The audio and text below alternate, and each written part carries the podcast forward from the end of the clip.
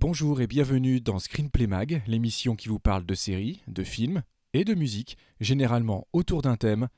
Et ça commence maintenant.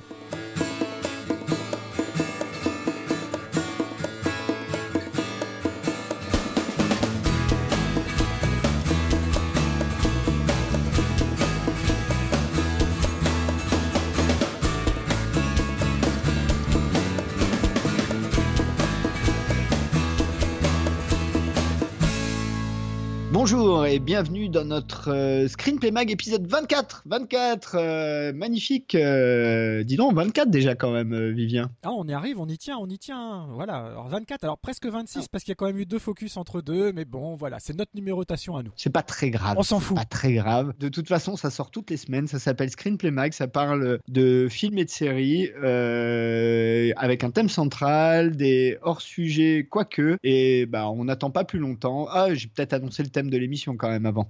Euh, donc le thème de cette émission. Voilà, le thème de cette émission que nous avons intitulé Vie privée, vie publique euh, va se concentrer autour de trois biopics euh, que sont euh, Dans l'ombre de Marie, qui est un film de John Lee Hancock de 2013, euh, Une brève histoire de temps, film de James March de 2014, et Steve Jobs, Danny Boyle 2015. Donc ce sont trois films qui se tiennent un par an depuis en gros les de- des cinq dernières quatre, quatre dernières années. Donc c'est des films récents et euh, récents et même entre eux. Euh, mais du coup, allons-y pour euh, nos hors-séries, euh, quoique.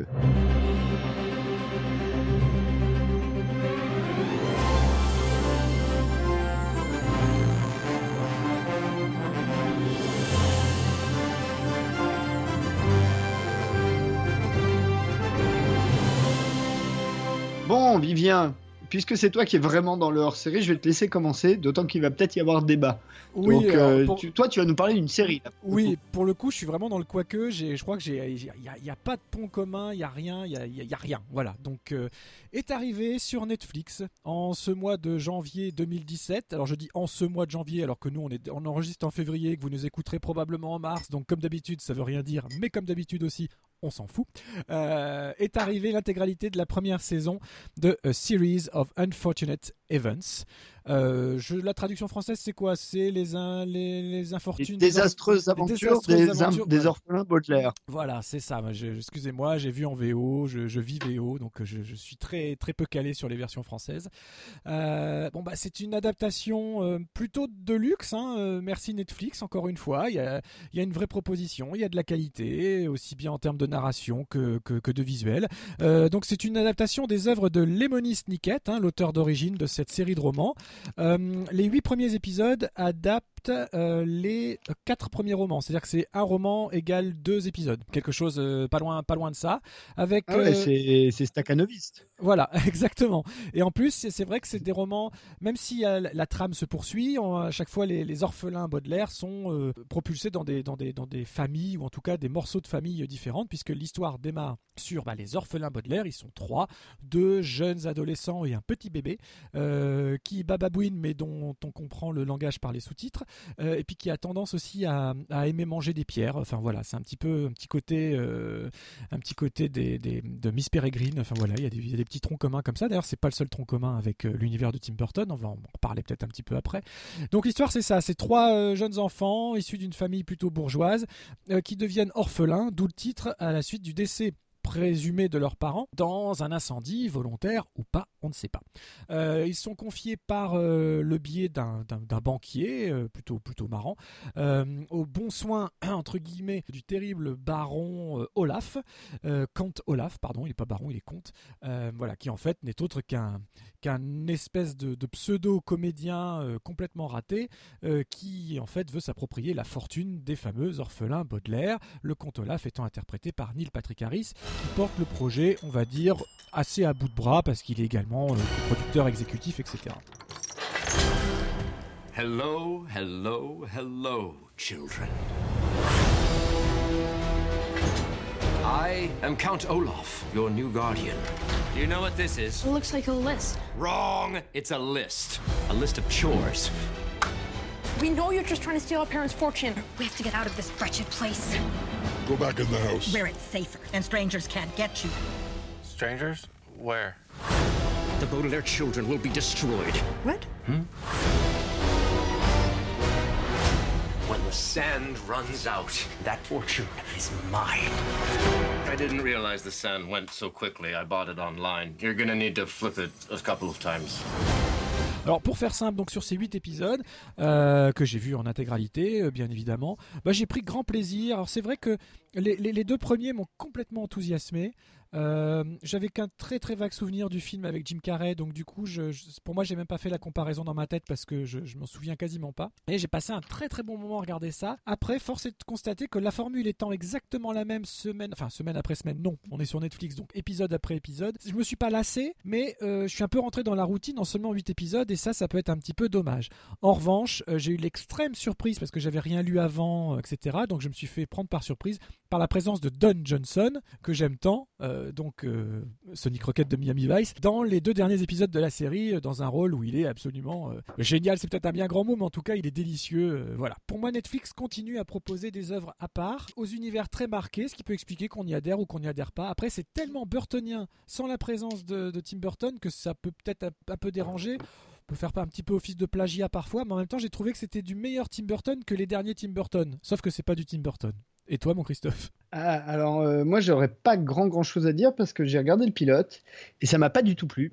alors mais alors pas du tout. Euh, je me suis beaucoup ennuyé euh, devant euh, a series of unfortunate events. Moi je crois que j'ai un peu trop vu ce genre de choses. C'est-à-dire que là entre les Narnia, alors certes c'est assez éloigné dans l'intrigue, mais t'as quand même ce groupe de gamins qui fait un peu penser, Miss Peregrine, enfin tout un tas de choses comme ça. Moi j'en ai un peu ma dose là euh, de des, euh, des trucs un peu euh, mi fantastique, mi dickensiens. euh, voilà, je commence à saturer et du coup je suis pas du tout rentré dedans et j'ai pas été au-delà du pilote. Donc je, je suis pas le bon défenseur de de A Series of Unfortunate Events. En revanche, là où je te rejoins, c'est que euh, le production design et euh, la production value euh, est de bonne qualité. Netflix continue sa bonne stratégie. hein. C'est quand même l'adaptation d'une série de romans à succès dans les romans pour euh, ados. Je pense que tous ceux qui se baladent un peu dans, dans les, les rayons d'une Fnac ont vu un jour ou l'autre un bouquin des désastreuses aventures des orphelins Baudelaire euh, avec ses couvertures et ce- cette police euh, si particulière. Donc euh, j'ai ri- rien,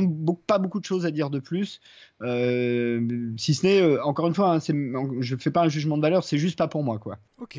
Non, mais En tout cas, à ce stade. Peut-être j'y reviens, peut-être j'y reviendrai, mais tu à ce stade, hein. en ce moment, c'est pas pour moi. Attends un peu, garde-le toi, garde-le toi sous le coude. Juste envie de dire ça, que euh, la, la musique est signée James Newton Howard. Et ça, c'est pas rien parce que c'est quand même un des plus grands noms du, du cinéma. Et le voilà qui arrive à la télévision avec ça. Euh, donc c'est, alors je sais pas comment, pourquoi, par quelle affiliation, mais en tout cas, euh, le travail est de qualité aussi. La musique est quasiment omniprésente. Il y a même quelques chansons, très peu. hein. Il y en a une dans le pilote qui pourrait faire croire qu'il y en a dans tous les épisodes. C'est pas le cas. Hein. C'est pas une série comédie musicale du tout. Euh, mais bon, forcément, la présence de Neil Patrick Harris, qui vient un peu du musical aussi à la base, rien d'étonnant en fait que ça chante un petit peu de temps en temps. Voilà pour moi. Euh, et puis, eh, dis donc, on passe de Netflix à Netflix, puisqu'il me semble que ton hors-sujet, qui n'est pas du tout euh, quoique, toi pour le coup, euh, et vient nous, nous arrive aussi grâce Oui, au là on passe de quoique à hors sujet.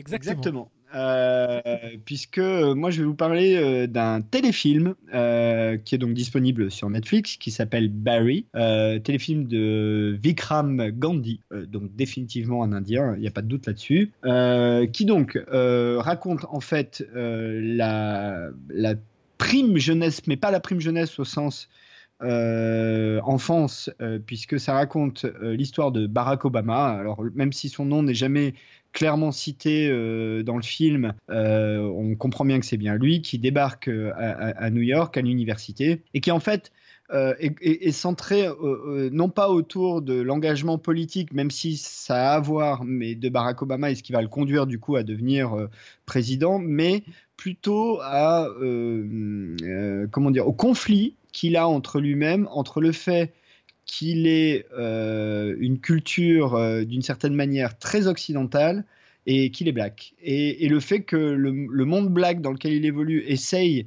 de l'attirer vers une espèce de forme de euh, bah, si t'es black, tu dois faire partie du groupe des blacks et, d'une certaine manière par opposition au groupe des blancs. Et lui qui est pas du tout confortable avec ça et, qui se sent euh, perpétuellement tiraillé entre deux mondes, euh, sachant pour rappel hein, qu'il a une, une, maman, alors je crois qu'il vient du Kansas et son papa est kenyan. même si lui a principalement grandi à Hawaï. Euh, et donc ça raconte ça, sachant que euh, on comprend donc que Barack, euh, enfin qui se fait appeler donc Barry pendant tout le film, n'a aucun rapport avec son père depuis quasiment, ne l'a quasiment jamais connu, qu'il s'apprête à lui écrire euh, et euh, à un moment du film, il va devoir aller au bout de sa lettre. Et c'est d'ailleurs le seul moment où on entend le vrai prénom du personnage, c'est-à-dire non pas Barry, mais il signe sa lettre de Barack. Ce qui nous permet donc de comprendre de bien de qui il s'agit. Euh, voilà. Est-ce que tu as vu Barry? Bien sûr, bien sûr, j'ai vu Barry. alors je l'avais, j'avais prévu de le regarder, mais un peu plus tard parce qu'il y a tellement de choses à regarder que je l'avais sous le coude. Mais bon bah nos choix de théma et, de, ton choix de, hors sujet a fait que je l'ai regardé plus tôt que prévu. Et ma foi, euh, bien m'en a pris. J'ai trouvé que c'était un téléfilm, euh, certes dans sa, dans sa forme plutôt académique, mais encore une fois, dans ma bouche, c'est vraiment pas un gros mot. Euh, et puis, j'ai trouvé qu'il y avait une très bonne interprétation du comédien Devon Terrell. Voilà, il m'a vraiment convaincu. C'est vrai. vrai. Après, je, je, trouve que le film n'a d'intérêt que c'est ça qui est intéressant, c'est qu'on s'adresse à, à, la connaissance du spectateur. C'est-à-dire que ce qui rend ce film intéressant, c'est la connaissance qu'on a de l'homme politique du président de la République plus tard. C'est-à-dire quand on, si on suit ce téléfilm-là comme celui d'un jeune homme lambda, euh, sans savoir qu'un jour il deviendra président de la des États-Unis, euh, ça, ça a moins de saveur. Oh, la République, c'est une République. Oui, oui, non, mais ça a moins de saveur, ça a moins de sel, etc. Là, tout le poids tout le poids du téléfilm, c'est que nous, on a cette connaissance-là, on sait ce que va devenir le personnage, même s'il en est fait absolument aucune mention euh, pendant, le, téléfilm. J'ai trouvé ça bien tourné, bien joué. C'est pas, alors si, c'est pas son appel à la politique, c'est en tout cas comme, un peu comme tu le disais, un éveil à la politique, un éveil réel autour du, monde qui l'entoure. Et, euh, et, je trouve que en pleine période qu'on vient de traverser euh, post-électorale aux États-Unis, ça a d'autant plus de résonance de voir un film comme celui-là maintenant sur euh, l'éveil aux différentes cultures, euh, à essayer de, de, passer d'un pont à l'autre, de comment vivre ensemble.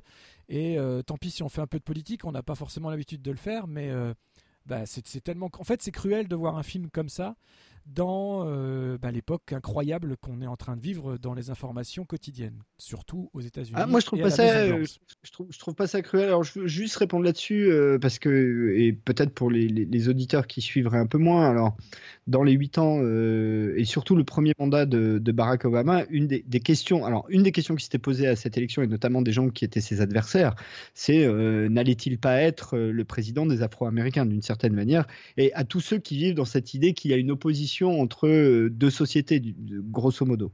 Et bien évidemment, Barack Obama n'a pas fait ça. Il a pris la mesure de, la position et il est juste devenu président. Point. Peu importe euh, la couleur, la religion. Euh, enfin voilà. donc évidemment, il a fait ça. Et à l'issue du deuxième mandat, c'est aussi une des petites choses que son électorat traditionnel lui a un peu reproché en disant, en gros, t'as pas assez défendu les Afro-Américains. Et je trouve que l'intérêt de ce film, c'est justement d'essayer d'expliquer que ce type-là n'a jamais été dans un dans une dichotomie. Euh, il y a les noirs d'un côté, il y a les blancs de l'autre, euh, et, euh, et, vraiment d'expliquer ça, d'expliquer que ce type-là, ben en fait, il a presque découvert qu'il était noir en arrivant sur le continent, quoi, d'une certaine manière, parce que pour lui, ça fait pas de différence, et que mais le monde entier autour de lui fait une différence, et, et il est pris entre ces deux ces deux mondes, sachant qu'il a le l'éducation et la culture, euh, entre guillemets, pour être dans le monde des Blancs, d'une certaine manière, et en même temps, la couleur pour être dans le monde des Noirs. Et vraiment, n'y voyez absolument aucun racisme de ma part. J'ai 0% de racisme chez moi. Hein. C'est le sujet du film, c'est juste que c'est le sujet du film. Euh, et, et j'ai trouvé intéressant que ce film rende hommage à ça, c'est-à-dire au fait de bien rappeler que Barack Obama a été un président américain, point au même titre que euh, FD Roosevelt n'a pas été le président des, handicapés en fauteuil roulant parce qu'il était handicapé en fauteuil roulant. Euh, et Hillary Clinton n'aurait certainement pas été la présidente que des femmes parce que c'est une femme. Euh, voilà. bon, Donald Trump est un petit peu, un peu différent. Bah, c'est bien. C'est juste pour ça que je disais que le télé, ça rendait le téléfilm douloureux parce que justement, on voit quelqu'un qui se pose des vraies questions, on voit quelqu'un qui rapproche des valeurs qui sont a priori pas forcément compatibles et lui par sa, voilà, par sa nature même. En fait par ça. Voilà, en étant lui-même, il réunit plusieurs formes de culture, plusieurs formes de. Rien que par ça, c'était beau, quoi, ce, ce combat-là.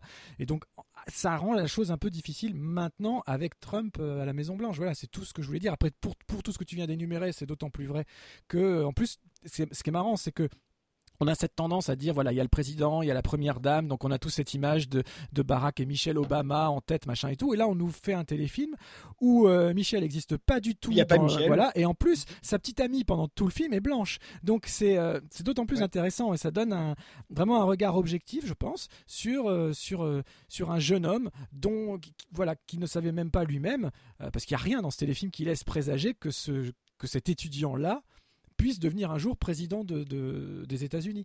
Donc ça, je sais pas, moi c'est là que ça m'a tenu, c'est là que ça m'a plu, c'est de voilà, c'est ce petit clin d'œil au public en disant regardez, ce type est prévenu à un bel avenir, mais quand il avait cet âge-là, à cette époque-là, dans le dans ce New York-là, il y avait rien qui laissait présager qu'un jour on parlerait de lui euh, comme ça et qu'il occuperait cette fonction. The world is a big place, honey.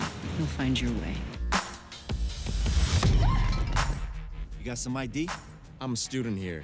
ID. Well, I don't I don't see you IDing them. So what's so special about me? Huh?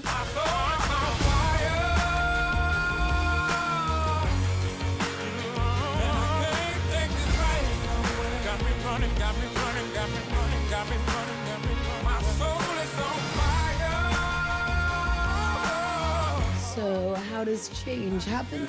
I believe in people creating change.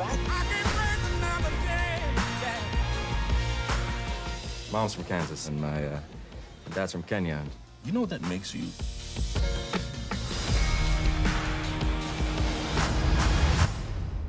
no, sir, I I don't. It makes you American. Et, et avant qu'on on rentre dans notre thème, mais en même temps c'est un peu lié, donc euh, c'est intéressant, c'est qu'on voit aussi des différences de culture, euh, puisque euh, les Américains n'hésitent quand même pas à euh, faire des œuvres euh, contemporaines sur euh, leurs dirigeants, ce qui est encore un truc un peu compliqué chez nous. hein. On a du mal à le faire, et quand certains d'entre nous le, font, euh, on, pense même à une espèce de crime de lèse-majesté. Il suffit de voir ce qu'on a dit sur euh, Hollande et les, différents bouquins qu'il a pu faire dans lesquels il, il, il s'est un peu dévoilé. Je pense que aux États-Unis, ça aurait été un non-événement. Tu vois, c'est, on voit bien quoi, on voit bien la, la différence de perspective. Il y a, il y a Oliver Stone qui a fait un, un film sur euh, George W. Bush. euh, Enfin, euh, on, a quand même, ils sont quand même dans une immédiateté de la transformation de leur actualité en œuvre cinématographique, littéraire ou, télévisuelle, peu importe, dont nous on est absolument incapable. Ah oui, absolument. Bah, d'ailleurs, on parlait de, de Snowden euh, il y a pas longtemps. C'est alors c'est un peu, enfin si, c'est complètement politique, mais en tout cas, voilà, c'est pas, c'est pas pour la présidence ou quoi que ce soit, mais c'est encore Oliver Stone et c'est encore, euh, c'est encore immédiat finalement. C'est des films faits à chaud, des œuvres proposées à chaud. Et ça, effectivement, en France, je pense que ça passerait pas. Il y avait eu, il y avait eu un téléfilm, je crois, euh, sur Sarkozy ou je sais pas quoi, mais c'est passé complètement à la trappe, euh, quasi inaperçu ce truc-là. Un film, pas un, Un film, téléfilm, un film, un ouais. film. Moi, je l'ai pas Ouais. vu personnellement. Si je dis pas de bêtises, même c'est Duringer qui l'a réalisé. Euh, le film était pas mal, mais euh, le problème c'est qu'encore une fois, on, a cette, euh, cette idée où on doit, d'une certaine manière, plaire à celui dont on est le sujet. Et c'est un peu le défaut. C'est-à-dire que, euh, bon, là, Barry est évidemment un film que Barack Obama, enfin, ça le met quand même franchement en valeur. Donc je vois pas pourquoi il n'aimerait pas le film. Mais, euh, mais, mais ça le met en valeur sans non plus euh, en faire une espèce de super-héros. Enfin, le mec se pose des questions. je pense que du point de vue du- d'un certain public afro-américain, le fait qu'on le voit tout le film avec une petite amie blanche, ça peut peut-être même un peu choquer. Exactement. Exactement. ou l'inverse d'ailleurs. Ou l'inverse d'ailleurs, ou même des, des wasps euh, de, de- du sud de- des États-Unis peuvent être choqués de voir une nana blanche euh, avec, euh, avec euh, Barack Obama. Donc, euh, c'est pas un film si politiquement correct que ça, même s'il est plutôt lisse. Faut être honnête. C'est ça, académique dans la cherche pas à être Voilà. provocateur. Ça cherche pas à être provocateur, même dans le fond. Mm. Mais malgré tout, il y, a- il y a des choses comme ça. voilà. et ça rappelle aussi bah, que l'Amérique est un est un est un pays multi euh, multi-ethnique, multiculturel euh, et, et qui s'est construit là-dessus. Euh, si tu nous écoutes, Donald. Bref. Bon, on passe à notre thème. Oui. On est déjà un peu dedans et puis on va passer à un truc léger pour commencer, à un truc qui est pas politique du tout là pour le coup. C'est ça. Hein, vie privée, vie publique, thème de la semaine, c'est parti.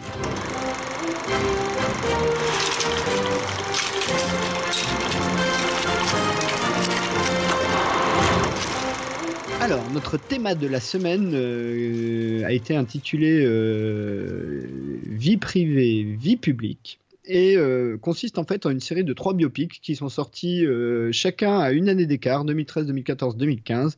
En l'occurrence, Dans l'ombre de Marie, titre original Saving Mr. Banks, qui est un film de Walt Disney et n'est enfin de Walt Disney non de, de, de Johnny Hancock je crois il s'appelle oui c'est ça mais euh, produit par Walt Disney et vu le sujet ça n'étonnera personne.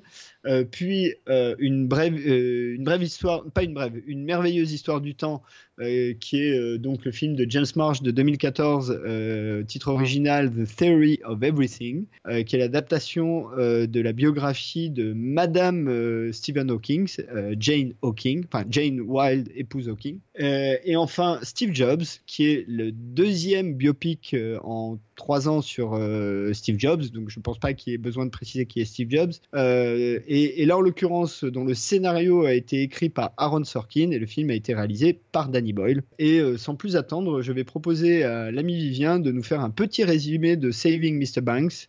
Euh, enfin, dans l'ombre de Mary, euh, pour que nous puissions entamer notre euh, discussion sur le sujet. Mais qui est donc cette Marie et qui est donc ce Mr. Banks? C'est étonnant ces, ces titres-là et surtout une telle différence de titre entre le voilà le titre original et le titre français.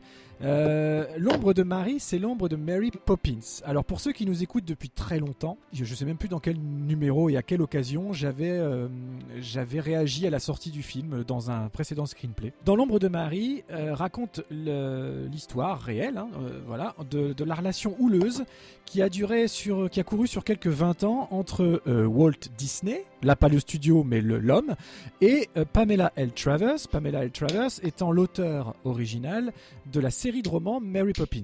Pour ceux qui ne le sauraient pas, c'est une série de romans. Il n'y a pas eu qu'un film, qu'un spectacle. euh, voilà, il y a eu plein plein de romans sur Mary Poppins. L'équivalent de l'époque des désastreuses aventures des orphelins Baudelaire. Exactement. Euh, sauf que, euh, tu vois, finalement, j'étais pas si hors sujet que ça.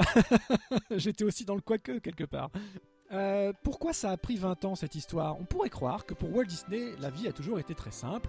Euh, vu le succès qu'il avait, surtout euh, Mary Poppins, le film sort en 1964. C'est une période prospère, les studios euh, marchent bien, on est encore bien loin de toute la vague de critiques euh, de ces dernières années. Et euh, donc, on sait qu'il a les moyens, qu'il peut se permettre d'acheter à peu près tous les romans qu'il veut. Il y en a deux qu'il a jamais réussi, dont il a jamais réussi à obtenir les droits. C'est Le Magicien d'Oz, ce que les studios ont réussi par finalement récupérer il y a quelques années, et Mary Poppins. Et ben, ça lui a pris 20 ans avant d'avoir enfin les droits de Mary Poppins. Pourquoi? Parce que Pamela Travers, eh bien, c'était une auteure très, très, très, euh, euh, un peu, un peu rétro, voilà, très anglaise, hein, dans toute sa, dans toute sa splendeur. La preuve, c'est que c'est euh, Emma Thompson qui joue le rôle vraiment à la perfection. D'ailleurs, dans le film, Walt Disney est interprété par Tom Hanks, c'est aussi important. On a quand même un très beau duo d'acteurs. Et voilà. Et en fait, elle était vraiment très protectrice de ses œuvres pour une raison qui était plutôt inconnue. Elle ne voulait rien lâcher et particulièrement pas à un faiseur de cartoon.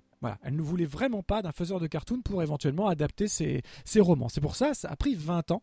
20 ans de rencontres, 20 ans à convaincre, 20 ans de travail, euh, enfin, sur les dernières années du travail en commun avec les, avec les, musiciens, avec le réalisateur, etc. Et tout ça est raconté dans un film. Alors pour le coup, euh, je le dis tout de suite, encore une fois, comme pour Barry, et même encore plus que pour Barry, alors là, très très académique. On est dans un cinéma de la vieille école. Euh, voilà, il n'y a pas un plan qui dépasse, il n'y a pas un mouvement de caméra qui tâche. Le- les deux acteurs sont phénoménaux, mais très en place, et ils nous donnent exactement ce qu'on peut attendre de l'un et de l'autre. Moi, c'est un film qui m'a passionné parce que euh, j'aime beaucoup beaucoup le Mary Poppins originel de 1964 euh, que donc je connaissais l'histoire mais que c'est toujours agréable de la voir renaître plus que sous forme de documentaire etc surtout avec deux acteurs aussi talentueux. Euh, mais après voilà c'est pas un film qui va révolutionner l'histoire du cinéma loin de là. Mais en tout cas quand moi je l'ai découvert je l'ai trouvé sensible euh, et, authentique. Alors après on pourra reprocher à Disney de traiter du Disney. Donc voilà il y a toute une mise en abîme qui peut paraître euh, je comprends je peux comprendre le discours inverse. Mais en tout cas voilà j'avais à l'époque de la sortie envie de défendre le film que je le dis tout de suite pour être complètement transparent je n'ai pas eu le temps de revoir depuis je me souviens je connais bien l'histoire d'origine et je me souviens à peu près bien de la manière dont c'était tourné et tout donc je pense que le débat ne devrait pas trop en pâtir. Alors dans l'ombre de Marie et après je dirais une fois que tu m'auras répondu sur ton ressenti j'expliquerai la différence entre les deux films entre les deux titres français et original. Euh, alors, c'est un peu compliqué parce que moi, très honnêtement, c'est pas du tout une histoire qui m'intéresse. Euh, j'ai vu Mary Poppins évidemment comme tout le monde, mais c'est pas, euh, moi je le mets pas du tout euh, dans mes films fétiches, mais alors vraiment pas. Même quand j'étais enfant, hein. c'est pas c'est pas un film qui m'a plus touché que ça. Alors à l'époque, je me rappelle quand je l'ai vu, j'étais petit, mais quand je l'ai vu, euh, la seule chose qui m'avait beaucoup impressionné, c'est les, passages qui mélangeaient euh, euh, images tournées et images euh, dessin animé. hein. Il y a quelques passages comme ça qui m'avaient beaucoup impressionné, beaucoup plu. Mais à part ça, le film en lui-même, euh, ça m'intéressait pas plus que ça. Euh, donc du coup, bah, j'ai vu ce film-là euh, sans beaucoup d'intérêt. Je dois avouer que j'ai été au bout euh, sans m'ennuyer, que été plutôt touché, euh, mais fondamentalement, un, ça tient au, au- effectivement au duo, au duo Tom Hanks et, et Emma Emma Thompson. Thompson, et presque plus Tom Hanks qu'Emma Thompson d'une certaine manière. Je trouve que c'est, pour moi, euh, dans l'ombre de Marie, est plus intéressant sur ce que tu apprends de Walt Disney que ce que tu apprends de euh, Pamela Travers. Euh, et, et d'une certaine manière, plus surprenant du côté de Walt Disney que Pamela Travers. Tom Hanks, c'est pas non plus un acteur qui fait partie de mes acteurs euh, fétiches, mais je dois avouer que dans ce film-là, ce que je trouve intéressant, c'est que, un, il est très bon à incarner euh, ce personnage puissant des années 50, euh, 60, qu'était Walt Disney, et il le fait très bien. Il est très bon pour ça, il a vraiment un, truc pour ça, tu t'es dans les années 50-60, même avant, voilà, il y a ce côté, cette, cette Amérique-là. Alors que c'est moins surprenant sur Emma Thompson, qui me semble être dans une composition qui, qui est plus cohérente avec ce qu'on connaît d'elle, quoi. Et, euh, et puis après, ben, euh, après, ce qui était intéressant, c'est aussi de voir le, le- une certaine manière une confrontation de culture entre cette culture américaine qui, qui met pas les choses dans des cases. C'est pas parce que tu fais du dessin animé que demain tu peux pas faire un film. C'est pas parce que euh, tu fais Mickey que tu peux pas faire un dessin animé pour adultes. Que pour eux, enfin. Avec cette idée que euh, y a en Amérique on met moins de barrières qu'en Europe où euh, d'un seul coup bah, tu as la case euh, si t'es dans la case du mec qui fait le dessin animé bah t'es pas dans la case du mec qui adapte le roman. Et ça pose un problème à, la- à- à l'auteur. Donc voilà donc un film plutôt agréable euh, qui raconte beaucoup de choses sur la genèse de, Mary Poppins. Donc ça c'est plutôt bien, enfin c'est plutôt bien bien fichu et bien bien foutu. J'imagine que Walt Disney disposait de, grands nombres d'archives pour appuyer euh, pour appuyer le film Euh, et que bah, il y a une vraie tendresse entre les deux personnages qui sont des des personnages euh, où tu sens que Walt Disney essaye désespérément de séduire Pamela Travers et Pamela Travers est complètement hostile et finalement que le Walt Disney va finir par réussir à la séduire. Alors évidemment pas romantiquement parlant, mais artistiquement parlant. Et à la limite, c'est la seule chose dont parle ce film, c'est comment cet homme essaye de séduire cette femme, non pas pour la mettre dans son lit, mais pour obtenir les droits de son bouquin. Ah, c'est alors, oui, oui, mais pour moi le vrai fond du film, et d'ailleurs c'est d'où d'où l'anecdote sur les titres, c'est euh, qu'est-ce qui a été le motivateur et de l'une et de l'un. Alors l'une pour créer cette histoire et l'autre pour le porter sur l'écran. Pourquoi on prend 20 ans de sa vie à essayer de convaincre quelqu'un d'adapter son roman? Pourquoi euh, voilà, qu'est-ce qui qu'est-ce qui crée cette filiation viscérale entre un petit roman pour enfants et le grand Walt Disney?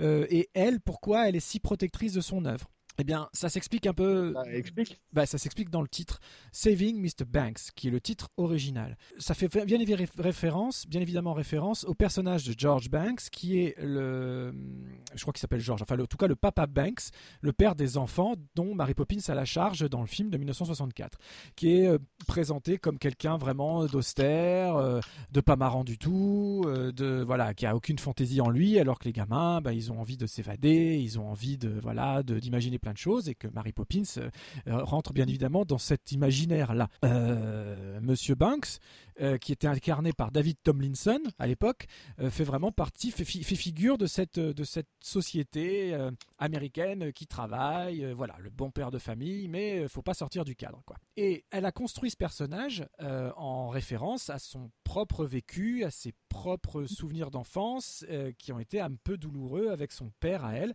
qui dans le film, dans les flashbacks, est d'ailleurs incarné par Colin Farrell. Euh, on va découvrir au fur et à mesure que Walt Disney, lui aussi de son côté, a eu une histoire très particulière particulière avec son propre père et que de filiation en filiation, chacun a l'une créé et l'autre s'est identifié. Alors l'une a créé en, fonction de la figure du père et l'autre a identifié s'est identifié en fonction de son ressenti de son propre père autour de ce personnage de Mr. Banks. Pourquoi ne pas avoir gardé le titre original en France? Je pense que l'explication est très simple. Dans l'ombre de Marie, parce que tout le monde connaît Mary Poppins, mais uniquement en France, on connaît uniquement le film de Disney.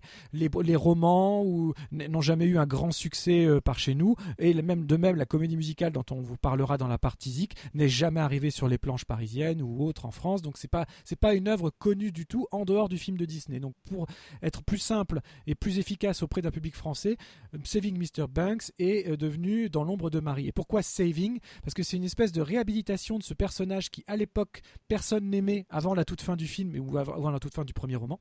Et voilà, c'est une la volonté qui se cache derrière ce, titre-là est assez forte et je trouve le titre hyper bien senti, mais effectivement peut-être un petit peu trop pointu pour une distribution internationale moins encline à euh, connaître l'historique et surtout les personnages. C'est vrai quand on pense Mary Poppins, on pense pas à Mr. Banks, on pense Mary Poppins, on pense les enfants, on pense bien évidemment au personnage complètement de farfelu que Dean Van Dyke euh, incarnait avec son grand costume coloré et tous ses, et tous ses, tous ses instruments d'homme orchestre, etc.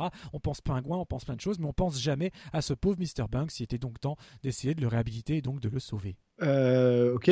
Euh, mais moi j'aime bien, je maintiens que effectivement hein, il y a ça, mais ça c'est l'explication. Après le contenu du film en lui-même, il y a quand même cette, cette séduction. Ah oui, euh, bien évidemment. Totalement platonique, hein, évidemment, entre les deux personnages. Et alors, ce qui est un petit, détail intéressant, puisqu'on parle du titre français où ils mettent dans l'ombre de Marie, ombre, c'est que sur l'affiche, du film. Si vous êtes euh, un, peu, un peu attentif, c'est assez évident, mais il faut quand même regarder bien l'affiche.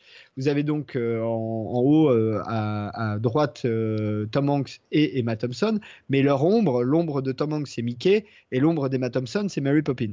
Ouais, c'est une très belle affiche. C'est une très belle affiche. Voilà. Alors, tu, pour rebondir sur ce que tu disais aussi avant, tu imagines que les studios avaient beaucoup de documentation, etc. Oui. Alors d'abord, il y avait beaucoup de documentation qu'ils avaient déjà partagée.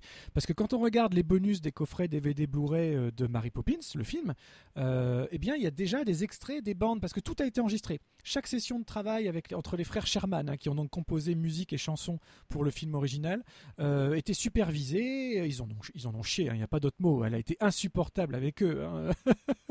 Donc euh, du coup, tout a été enregistré et on entendait les propos de Pamela Travers à travers des bandes présentes dans les bonus. Il y en a dans le film. Et de la même manière, on les voit enregistrés, donc dit par Emma Thompson et tout ça.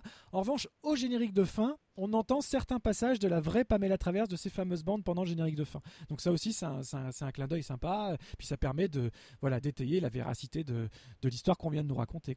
Mais ce qui est marrant, c'est les armes de séduction de Disney qui sont typiquement non seulement américaines, mais toutes disneyennes. Parce que genre, il a fait venir pour la première fois, elle arrive dans une chambre d'hôtel où il lui a fait livrer euh, quasiment l'intégralité des pluches euh, euh, Mickey, Donald, plutôt, enfin tous les personnages machin, en pensant que ça lui fera plaisir avec des fruits, avec des machins, enfin tout ce qui est le fast américain et que, et que le flegme anglais rejette euh, euh, déjà d'office, elle, d'autant plus, quoi. Oui, mais euh, pour, pour, conclure sur ce film-là et, avoir une vision plus générale par rapport à notre thème, ce qui est intéressant aussi dans ce film, c'est que il s'attache aussi à parler un peu du personnage de Walt Disney. On n'a pas beaucoup de, films hein, qui mettent, je crois que c'est le seul, hein, qui met Walt Disney lui-même en scène et, et, qui fait partie de ces icônes contemporaines, qu'on le veuille ou non. Hein. Euh, qu'on aime qu'on n'aime pas, euh, Walt Disney euh, fait partie des grandes icônes qui ont apporté icônes qui viennent du privé, hein, qui est pas, il a été élu par personne.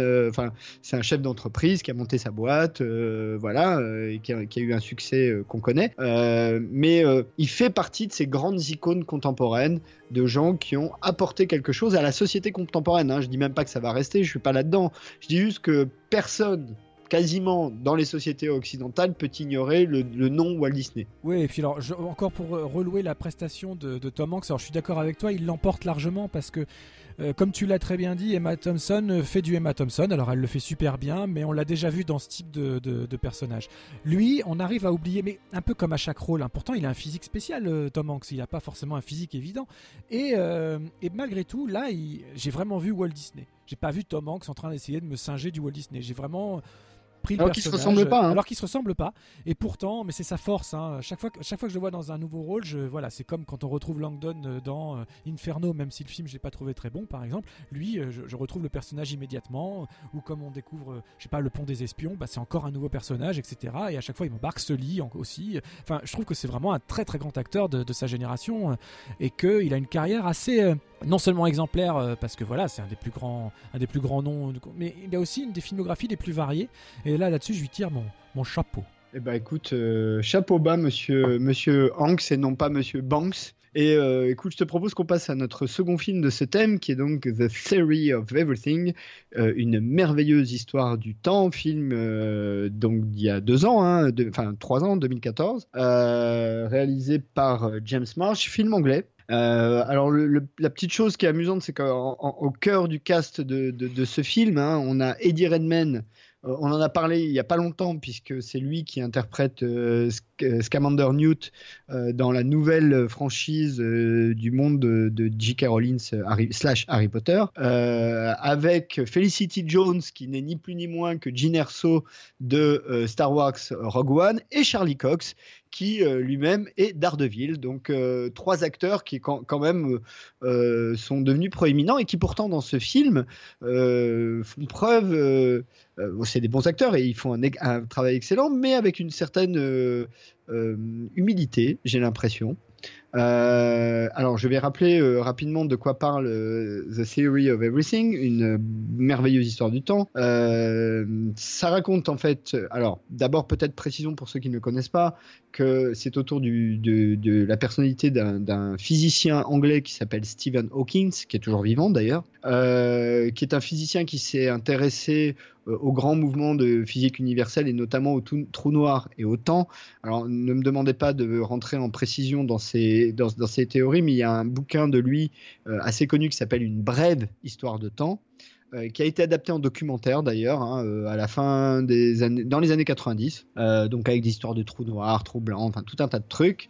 Mais en tout cas, c'est un physicien très connu, très reconnu. Pour ceux qui suivent la série The Big Bang Theory, c'est probablement le dieu de nos geeks préférés. Et on l'entend d'ailleurs des fois, enfin on entend sa voix électronique, puisque euh, la, chose fondamentale dans l'histoire de cet homme, c'est que euh, euh, il est malade. Il a une maladie dont, alors j'ai plus le nom exact, mais c'est une maladie neurologique qui fait qu'il n'a plus l'usage de ses membres. Il perd complètement l'usage de ses membres. Alors sachant que on le voit dans le film, hein, au moment où il a été di- diagnostiqué, on lui donnait deux ans de vie, et je précise, c'était en 1964 il est encore vivant. Euh, donc euh, voilà, la médecine a fait quelques progrès et il est très connu de notre génération parce que c'est un personnage qu'on voit toujours dans son fauteuil roulant avec une voix robotisée puisqu'il a très très peu l'usage de ses membres et puis il n'a plus l'usage de la parole. Donc le film est adapté du roman, enfin du, bon roman qu'a écrit euh, son épouse, enfin son ex-épouse euh, Jane euh, Hawking euh, et raconte en gros euh, les pratiquement 30 premières années de leur vie ou 20 premières années de leur vie euh, tous les deux. Euh, ils se sont rencontrés alors que lui était étudiant à Cambridge euh, et elle étudiante, euh, il me semble, en poésie médiévale espagnole. Euh, elle tombe amoureuse de lui, il est diagnostiqué et en fait tout le film va raconter leur histoire, leur histoire d'amour et, même leur histoire de séparation qui elle-même est une histoire d'amour. Ils vont avoir des enfants, ils vont avoir et, évidemment l'histoire de, la maladie et de la, façon de faire face à la maladie, avec en plus de ça un petit discours métaphysique de Dieu ou pas Dieu, très léger, très très léger dans le film, mais quand même présent. Euh, voilà, c'est un film qui a été très largement euh, acclamé, hein, euh, même oscarisé, il me semble. hein. Pour il a été nominé pour plein de trucs, mais c'est Eddie Redmayne qui a eu l'Oscar du meilleur acteur. Formidable dans ce film, tout le monde est formidable dans ce film. Et il faut le préciser aussi, puisqu'il y a une très très très très belle musique de Johan Johansson, notamment un thème au piano qui est absolument magnifique. Et euh, j'ai terminé avec mon laïus, euh, et je te laisse la parole, euh, ami Vivien. oui, alors je plus sois sur la musique, bien évidemment, je plus sois aussi sur le jeu de tous les comédiens, euh, qui est pour moi ce qui reste le plus intéressant. Et ça m'étonne pas que le seul Oscar soit allé à Eddie Redmayne, d'abord parce qu'il le mérite, et en plus parce que pour moi, c'est un peu le jeu qui, qui sort du, du lot. Le film m'a pas, je le dis honnêtement, plus emballé que ça, euh, parce que je l'ai trouvé pour le coup tourné un peu, à la, un peu de façon académique, comme euh, un peu comme dans l'ombre de Marie. Finalement, il n'y a pas énormément de, de prouesses visuelles ou autres. D'ailleurs, ça pourrait être euh, un téléfilm de luxe. Je crois d'ailleurs que c'est produit par BBC Film, si je dis pas de bêtises. Je suis pas très sûr, mais il me semble. Et je trouve que ça se ressent.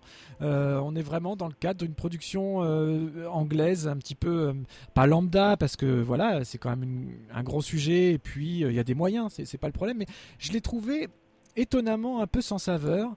Alors très très très bien joué. J'ai appris plein de choses parce que je connaissais très peu très peu l'histoire Dawkins. Voilà, mais j'ai trouvé que la première partie était dix fois plus intéressante que la seconde. Or, dans les émotions et tout ça, c'est finalement la seconde qui l'emporte. Euh, je sais pas pourquoi. Je, suis resté un peu, un peu en dehors, un peu en retrait, alors que j'aime tout le monde dans le cast, que c'est une histoire, euh, comme on vient de le dire, euh, assez, prenante au demeurant, avec des vrais enjeux, hein, des, vrais, des, vrais, des vrais questionnements, etc. Mais à partir du moment où il commence à être vraiment atteint par la maladie, ça devient compliqué. Et je me suis un peu désintéressé de, de, ces problèmes de cœur, alors que je devrais pas, parce que c'est à la fois une belle et tragique histoire, et que je ne saurais pas expliquer pourquoi je suis resté à ce point hermétique euh, devant la vision du film. C'est étonnant. Hein. Je, je, voilà, je peux pas me l'expliquer, mais j'ai pas été embarqué euh, plus que ça. Ah bah alors tu vois moi c'est euh, assez l'inverse. J'étais franchement embarqué, mais alors peut-être à différence à différence ou pas, hein, je sais pas, mais moi Stephen Hawking depuis quasiment que je suis adolescent fait partie des icônes importantes de de, ma culture ou de mon univers. Donc euh, c'était quelqu'un qui, qui m'était pas du tout inconnu au moment où j'ai vu le film. Euh, j'étais déjà familier. Euh, alors encore une fois, je suis pas du tout scientifique, hein, soyons clairs, mais j'ai j'ai eu un environnement de gens très scientifiques et il faisait partie des gens importants, des gens qui ont apporté quelque chose. Alors bon, il est encore vivant, donc on va pas dire que c'est au niveau d'Einstein, mais voilà, des théories, en tout cas de ce niveau-là. après, moi j'avoue que j'ai été pris par le film parce que, hmm, comment dire, été sensible à, cette idée de. Il y, a plusieurs idées auxquelles j'ai été sensible dans le film. Un, la, première idée qui est dit d'ailleurs dans le film, c'est euh, euh, la, capacité de, de, réussir contre toute attente, quoi. Contre vraiment euh, contre euh, tout ce qui t'est imposé. C'est-à-dire, euh, dans 99% des cas, le mec qui serait resté dans son fauteuil roulant à, à décrépir jusqu'à la fin de ses jours. là, c'est pas le cas. C'est un type qui, qui malgré sa situation, a quand même réussi à se marier deux fois. et il a fait trois gamins. il a écrit tout un tas de bouquins. D'ailleurs, une brève histoire de temps a, été écrit alors qu'il était déjà dans l'état dans lequel il est aujourd'hui. Donc ça, c'est la première chose. et, deux, parce que quoi qu'il arrive, ce qui m'a touché dans le film, c'est que euh, il n'y a jamais de brutalité dans le couple. Il y a toujours une vraie tendresse, même dans les moments un peu difficiles. Il y a toujours une vraie tendresse. Alors, on sait hein, que euh, Jane, euh, alors anciennement Hawking, maintenant puisqu'ils sont divorcés, et Stephen Hawking sont toujours très amis et très proches, qu'il y a une vraie tendresse entre eux. Euh, il n'y a pas eu de, a pas eu de crise majeure entre eux en dehors des crises liées à la maladie. En tout cas, c'est ce qu'ils disent. Hein. Après, on n'est jamais à l'intérieur. Et moi, ça m'a beaucoup touché, cette idée que, bah voilà. ils ont passé un moment de leur vie ensemble, qu'à un moment donné, ils sont partis vers d'autres choses. Euh, malgré des circonstances particulièrement difficiles, ils ont réussi d'une certaine manière à continuer à s'aimer, d'une autre façon. Euh, après coup, euh, j'ai été touché par le, effectivement par la, composition de, Eddie Redmayne, mais c'est un, peu évident entre guillemets. Hein. Je dis pas que c'est facile, mais évidemment on voit que lui. En revanche, Felicity Jones a un rôle beaucoup plus dur et autant dans Star Wars, dans Rogue One euh, bon bah euh, voilà, euh, c'est pas hyper évident. Autant là, elle est tout en subtilité et c'est beaucoup plus, c'est beaucoup plus intéressant parce qu'elle doit montrer à la fois beaucoup de force et beaucoup de fragilité et c'est toujours compliqué. Et je dois dire que j'étais bien, bien, bien touché aussi par Charlie Cox et il y a une vraie il y a une vraie tendresse là-dedans, dans, dans, tout ce film du début à la fin. C'est un film tendre, c'est un film qui cherche pas à être provocateur, c'est un, film qui cherche juste à témoigner euh, de cette histoire, euh, de, cet homme avant tout, hein, qui, est, un homme euh, qui compte, hein, au même titre que Walt Disney compte pour l'entertainment le, et l'art. ben, Stephen Hawking est un homme qui définitivement comptera pour les sciences et, et la physique, mais rentrer dans leur intimité sans jamais être voyeur. Euh, avec des petites doses d'humour et, euh, voilà. Donc euh, tout ça fait que moi c'est un film qui a plutôt marché sur moi. J'ai été vraiment, j'adore la musique, vraiment j'ai trouvé la musique absolument magnifique. Et sur la mise en scène, je suis pas tout à fait d'accord avec toi parce qu'il y a quelques petites séquences. Par exemple, il y a une séquence dans laquelle tu as Stephen Hawking qui essaye d'enlever un pull. Il n'y arrive pas, donc il a le, ce pull sur la, il a un pull sur la tête en fait. Il est face à un feu de cheminée et tu as un plan sur la pupille de son œil qui devient une espèce d'étoile enflammée avec euh, des, des braises qui s'en vont, mais qu'on on comprend que c'est de l'énergie. Et de ça, on, nous, on essaye de nous faire comprendre comment il va développer une théorie sur le fait que eh ben, même l'énergie des trous noirs, elle finit par se disperser. Alors ça, ça paraît un peu ardu, mais dans le film, c'est vraiment très joliment fait. Euh, Il y a vraiment ce petit effet sur l'œil euh, avec cette image qui sort. Donc il y a plein de petits moments comme ça, mais effectivement, c'est pas un film show-off. Ça, c'est vrai.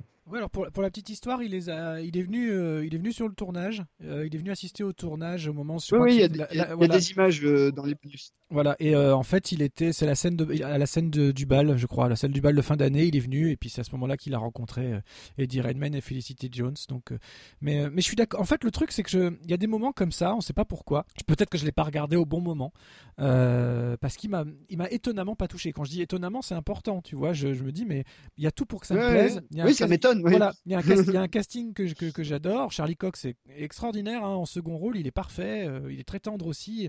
On pourrait s'attendre à un personnage typique, un peu antagoniste, un peu cliché et tout. Et absolument pas. Au contraire, il est très tout en tendresse aussi et très en justesse. En justesse. Et euh, je sais pas pourquoi. Voilà, il y a des moments, euh, j'étais peut-être mal luné ou autre. Je ne sais pas. Je ne sais pas. Je ne sais pas. Bah, Par exemple, euh, Charlie Cox, il y a une scène qui est une très belle scène. Alors, il y, a- un truc qu'il faut dire aussi, et c'est peut-être une des choses qui m'a touché, c'est que euh, d'une certaine manière, dès le départ, entre Jane et Steven, il y a un espèce de débat ou hiatus, c'est que elle, elle est croyante et que lui, pas du tout. Euh, lui, c'est un scientifique, donc pour lui, tout ce qu'on ne sait pas, c'est qu'on n'a encore pas réussi à l'expliquer. Voilà, ça se résumerait pr- pratiquement à ça. Il n'y a pas de Dieu, il n'y a pas de création, il n'y a pas de. Tu vois, tout, tout ça, ça n'existe pas. Pour lui, il y a encore des choses qu'on ne sait pas, mais les choses qu'on ne sait pas, c'est juste qu'on n'a pas encore réussi à les expliquer. C'est pas parce qu'elles sont mystérieuses ou divines. Son épouse, c'est complètement différent. Son épouse est croyante, a un certain mysticisme. Et d'ailleurs, euh, il y a une scène euh, dans, où, euh, dans une brève histoire de temps, il écrit une, phrase du type comprendre ce phénomène, c'est rentrer dans l'esprit de Dieu. Et en lisant l'épreuve, son épouse est toute contente parce que il met Dieu dans l'histoire d'une certaine manière, alors qu'on comprend que pour lui, ça n'a aucun intérêt. Mais il y a une scène magnifique, puisque et Charlie Cox, elle rencontre le personnage de Charlie Cox qui va être à la fois l'aide du couple et en même temps, d'une certaine manière, devenir son amant. Euh, mais sachant qu'il y a presque un moment donné où c'est une histoire à trois, en fait. Euh, Il y a un côté Jules et Jim euh, dans, cette histoire. Encore une fois, hein, sans que ce soit jamais provocateur, pornographique ou quoi que ce soit, ça reste toujours très tendre, très, très. C'est basé sur la tendresse et l'émotion, pas du tout basé sur autre chose que ça. Et a un moment donné, en fait, où euh, Stephen Hawking va voir Charlie Cox dans l'église dans laquelle il travaille. Et il y a une scène comme ça où il amène de bière. euh, où euh, Stephen Hawking dit est-ce qu'on a le droit de faire ça en gros dans une église? Et Charlie Cox lui répond si, tu dis rien je dirai rien et cette scène entre ces deux hommes qui aiment la, même femme et finalement Stephen Hawking qui donne son épouse à, Charlie Cox d'une certaine manière, la mère de ses enfants, il y a une vraie, euh, une vraie tendresse entre eux et, là où tu attendrais presque une scène où les mecs sont des espèces de coqs euh, en train de se battre autour de la même femme, tu as juste des gens qui aiment et qui s'aiment. Euh, et, tu penses que d'une certaine manière, le personnage de Charlie Cox et le personnage de Stephen Hawking, d'une certaine manière, amicalement, se sont aimés aussi, un peu bizarrement, un peu étrangement. Et toutes ces petites choses dans le film, ça y est bien, c'est bien montré, et, surtout le film perd pas de temps.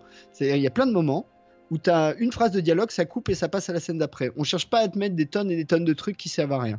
Et dernier petit détail amusant euh, que je voulais absolument citer, c'est que quand même, c'est un film dans lequel il y a un hommage à Doctor Who. Alors, je sais pas si tu te rappelles rappelle de cette scène. Alors, c'est une scène dans laquelle euh, Stephen Hawking a son premier fauteuil roulant électrique, tu sais, où il y a une petite manette et il peut se déplacer. Et il se met un sac en papier sur la tête, il dessine dessus, et il se balade dans son appartement en courant après ses gosses et en disant exterminate, exterminate, exterminate. Exact, exact, exact. Donc voilà. Et à tel point que d'ailleurs, je crois que c'est repris dans le générique de fin du film. À un moment donné, non, dans un flashback. Il y a une série de flashbacks à la fin du film et dans, dans un flashback, on revoit cette scène-là. Donc, euh, donc voilà. Donc c'est tout ce que j'avais à dire sur, tout ce que à dire sur le film. Alors peut-être t'as as, d'autres choses à dire, mais moi je trouve que vraiment cette euh, ces relations entre ces trois personnages en permanence. Euh, sachant que lui, il a une espèce de sourire permanent sur la tête, et Redmayne est absolument formidable là-dedans. Euh, voilà, moi c'est vraiment un film qui m'a touché, sachant que évidemment, euh, encore une fois, c'est un film où il y a de la cinématographie, mais c'est pas show-off. J'insiste un peu là-dessus. Non, mais tu m'as en fait, tu m'as juste donné envie de, le revoir et de le redécouvrir prochainement parce que je suis vraiment passé à côté de quelque chose, je pense. Et le pire, c'est que ça fait partie de ces visionnages où, où tu sais que tu passes à côté de quelque chose parce qu'il y, avait trop d'émulsions, il était, il pas eu l'Oscar pour rien, tout ça. Et tu sais, tu- voilà, donc ça peut s'expliquer parfois. euh, C'est pour ça que faut se méfier des critiques et que moi-même, hein, pourtant étant entre guillemets euh, pro, je, je, lis quasiment aucune critique et voilà, je, peine même parfois à comprendre les gens qui, qui, lisent ça avec euh, comme parole d'évangile parce que quoi qu'il arrive, on est toujours on, regarde les œuvres à un moment précis qui fait qu'on peut passer à côté. euh, ça arrive alors que, l'œuvre euh, n'est pas, concernée par nos états d'âme ou autres. Donc euh, voilà, il faudra que je redonne une, chance au film parce que, effectivement, en t'entendant parler, je suis absolument d'accord avec tout ce que tu dis. Et pourtant, Dieu sait que je suis plutôt dans le genre romantico, euh, anglo, euh, tout ce qu'on veut. Donc euh, il n'y a aucune raison que ça ne passe pas par moi. Et pourtant, euh, ça m'a un peu transpercé. Je l'ai vu, je l'ai oublié. Écoute, ça méritera d'être vu donc. euh, et euh, le temps, le temps, le temps nous étant compté, euh, euh, je te propose que nous passions euh, à Steve Jobs. Allons-y. Alors, Steve Jobs, euh, donc, euh, qui est un film de 2015, hein, euh, récent, euh, réalisé par Danny Boyle, euh, écrit par Aaron Sorkin, et c'est important parce que Aaron Sorkin était sur le projet avant Danny Boyle. Euh, il en parle depuis très très longtemps, euh, Sorkin, de, sa, de son adaptation de la bio de, de- Steve Jobs. Et donc le film, en fait, bon, peut-être faut pas revenir complètement sur la bio de Steve Jobs, d'autant qu'on a fait une émission sur le précédent film, donc vous pouvez toujours y retourner et avoir des détails, mais ça prend en fait trois moments. Trois moments de l'existence essentiellement professionnelle de Steve Jobs, même si le personnel est évidemment très présent, dans lequel à chaque fois c'est euh, des moments euh, juste au moment de ces fameuses keynotes, c'est-à-dire euh, un moment de présentation d'un produit en public. Et au fil de ces trois moments, on va nous raconter ce personnage de Steve Jobs, magnifiquement interprété, je trouve, par euh, Michael Fassbender, qui pourtant ressemble pas tellement euh, à, Steve Jobs. hein. Euh, D'une certaine manière, Ashton Kutcher il re- ressemblait plus, mais dont je trouve vraiment il, incarne totalement le le- l'esprit, en tout cas à défaut d'incarner la lettre, avec également hein, dans, les autres rôles, il faut, les noter, un Kate Winslet euh, qui joue aussi un rôle très très intéressant, Seth Rogen, Jeff Daniels, voilà bon euh, pour les rôles les plus importants. Euh, Peut-être euh, ça sert à rien d'aller plus loin avant que je te demande ce que tu as pensé de Steve Jobs. Alors, c'est très intéressant. C'est très intéressant et, en, c'est marrant parce que c'est en faisant des thémas comme ça, c'est en faisant des émissions avec toi que je comprends certaines choses du, j'aime ou du j'aime pas. Je pense que pour apprécier pleinement un biopic, faut être déjà un peu impliqué dans le passé, dans ce que l'on sait du personnage dont on nous raconte ou des personnages dont on nous raconte la vie sous un certain angle. J'ai préféré Dans l'ombre de Marie à- à The Theory of Everything, alors que clairement le film est moins bon parce que je suis passionné par l'univers de Walt Disney. Tout simplement, je pense que j'ai été pris parce que j'étais déjà sensible au sujet. Et comme euh, sur la vie d'Hawkins, je connaissais juste un peu le bonhomme, mais je me suis jamais intéressé à son aspect scientifique. Voilà, je connaissais juste son existence, mais j'ai jamais rien lu. Finalement, ça m'a moins touché, tout simplement parce que j'avais moins d'affiliation avec ce personnage qu'on me mettait en avant. Et dans le cas de Steve Jobs, eh ben, ça se concrétise encore, à une différence près et qui est de, est de taille. J'avais pas vu le film euh, avant de, préparer euh, ces émissions. J'avais pas vu le film pourquoi? Tout simplement parce que Steve Jobs, Apple, j'en ai rien à secouer. J'ai pas d'autre façon de le dire. Je me fous complètement de, de- de- de ce type-là et de ce monde-là et de, et de la technologie en elle-même et tout ça. J'aime utiliser certaines technologies, etc. Mais c'est vraiment une histoire. euh, Je voyais pas l'intérêt même de- d'imaginer des biopics. Et il y en a eu plusieurs, comme tu l'as dit, sur euh, ce personnage-là qui, en plus, de prime abord et à la vision du film, est quand même un personnage ultra pas sympathique. Euh, maintenant, là, ce qui change, c'est que, alors, j'ai absolument pas changé mon jugement, c'est toujours la vie dont- de quelqu'un dont je me contrefous, toujours un parcours dont je me contrefous, euh, et toujours une utilisation, enfin, le, voilà, le, le matériel, Apple, etc., dont je- j'ai jamais été adepte. J'aime pas justement ce pourquoi lui se battait, et ça, c'est très bien montré dans le film. Il se battait pour ce clasonnage, le, all-inclusive, etc., alors que justement, je supporte pas ça, moi, dans mon utilisation personnelle de la Système technologie. ouvert, système fermé. Voilà, je déteste ça et je voilà, je- donc je n'ai jamais eu de Mac, je suis jamais parti là-dedans. J'ai eu un iPod euh, dans ma vie euh, il y a longtemps euh, et c'était une galère pas possible pour transférer, pour machin. Enfin voilà, je, trou- je trouve ça par définition, je suis pas attiré par le par le système, donc par l'homme encore moins. euh, voilà. Après, bien évidemment, je ne peux que reconnaître les prouesses d'inventivité, euh, de technologie, d'hommes- de chefs d'entreprise, etc. Maintenant, à la différence des deux films dont on vient de parler, Steve Jobs, le film, est un putain de bon film. C'est il y a, y a un angle hyper intéressant en termes de construction, en termes de dialogue. Les acteurs, comme tu l'as dit, sont tous excellents et ils arrivent, ils ont réussi à m'embarquer dans une histoire dont j'ai strictement rien à faire. C'est quand même, c'est quand même marrant, tu vois, de, de se sentir plus Ouais. impliqué dans ce film-là que dans, euh, que dans The Theory of Everything, où j'ai a priori beaucoup plus de filiation artistique euh, avec ça. Et, euh, et là, ça m'a vraiment rattrapé. J'ai trouvé ça tellement bien construit, tellement intelligent dans le propos. Euh, alors que ça me racontait un destin dont j'ai rien à secouer, et, et même non seulement de lui, mais de sa fille et de son ex-femme et de tout le monde. En fait, je n'aime aucun personnage, je me fous de tout le monde. Mais filmiquement parlant, c'est un magnifique objet. Je, je- je ne peux que le conseiller. Regardez-le. C'est euh, voilà, c'est juste un excellent film, je trouve, dans sa construction, dans sa façon de, dans sa façon de, de réinterpréter euh, l'idée du biopic, qui est souvent très académique justement, et là de se dire bon, on va raconter l'histoire d'un type, mais de manière très différente, d'une façon dont personne l'a jamais fait. En tout cas, moi, un biopic sous cette forme-là, j'avais, j'avais juste jamais vu. Donc je crie bravo Danny Boyle, qui est par ailleurs un réalisateur que j'aime assez. Euh, bon, bah, le travail d'écriture de Sorkin, on en a déjà parlé. hein, c'est un très grand monsieur. Donc... voilà. Là, il faut dire bravo à Ron, plutôt. Oui, bah, tu vois, c'est ce que j'étais en train de dire. j'étais en train de saluer le travail d'Aaron Sorkin. Euh, donc, euh, donc voilà. Ouais, mais j'aimerais expliquer pourquoi. Parce que en fait, il y a le- on, a, on a dit tous les deux, euh, bon, moi sous-entendu et toi, que tu avais été intéressé par un film qui à la base, dont le sujet à la base ne t'intéresse pas. Si je résume ton propos, hein, c'est à peu près ça. C'est ça. Euh, et que c'était plutôt un bon film. Euh, ce qui est intéressant dans le film, moi j'ai adoré le film, mais je vais un peu développer. Ce qui est intéressant dans le film, c'est l'angle d'écriture de Sorkin. C'est-à-dire que écrit- euh, Sorkin a écrit ce film comme une pièce de théâtre. Décor unique, trois actes, vraiment construit de la manière la plus classique du monde. En fait, tu peux prendre le script du film et le, le- le faire sur scène. C'est possible. Sans rien changer, sans changer une seule ligne. C'est possible. Exactement. Tu, tu dois bidouiller un peu, tu dois bidouiller un peu sur les décors, des choses comme ça, mais moi j'ai un petit passif euh, dans le théâtre. Je peux te dire que dès que j'ai vu le film, je me suis dit il me faut le script, je vais le monter et, et c'est mis en- on peut le mettre en scène sur on peut le mettre en scène sur scène sans rien changer une ligne du texte du film. D'autant plus c'est c'est d'autant plus intéressant d'ailleurs que ça se passe pendant des keynotes, c'est-à-dire des présentations de produits en public, ce qui fait que tu peux même jouer sur le fait d'être dans une salle avec du public pour faire les keynotes, les fameux keynotes ou en tout cas les, les transitions vers les keynotes telles que euh, on les voit euh, dans le film. Donc vraiment, tu peux prendre le texte tel quel et en faire une pièce de théâtre. Là où Danny Boyle apporte quelque chose, c'est qu'il met, de la- il met du mouvement là-dedans. Eh oui. C'est-à-dire qu'il il, il se- contente pas de poser sa caméra, évidemment, il met du mouvement, il met des close-up, il met de- de- tout un tas de, choses de cet ordre-là. Il y a une vraie euh, mise en scène de, de Danny Boyle là-dessus, mais le, le concept qui fait que le film est différent, c'est ce- cette construction euh, vraiment en, en trois actes,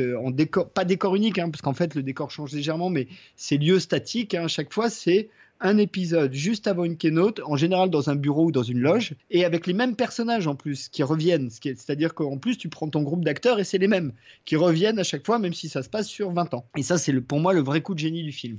C'est que du coup, quand tu le vois, tu vois trois, trois segments, euh, tu arrives au bout du premier, ça coupe, et puis on- tu comprends que tu passes au segment d'après, tu as ces 45 minutes bien en tête, euh, etc. Et hop, tu as, la suite de l'histoire, et on ne cherche pas trop à t'expliquer ce qui s'est passé entre les deux.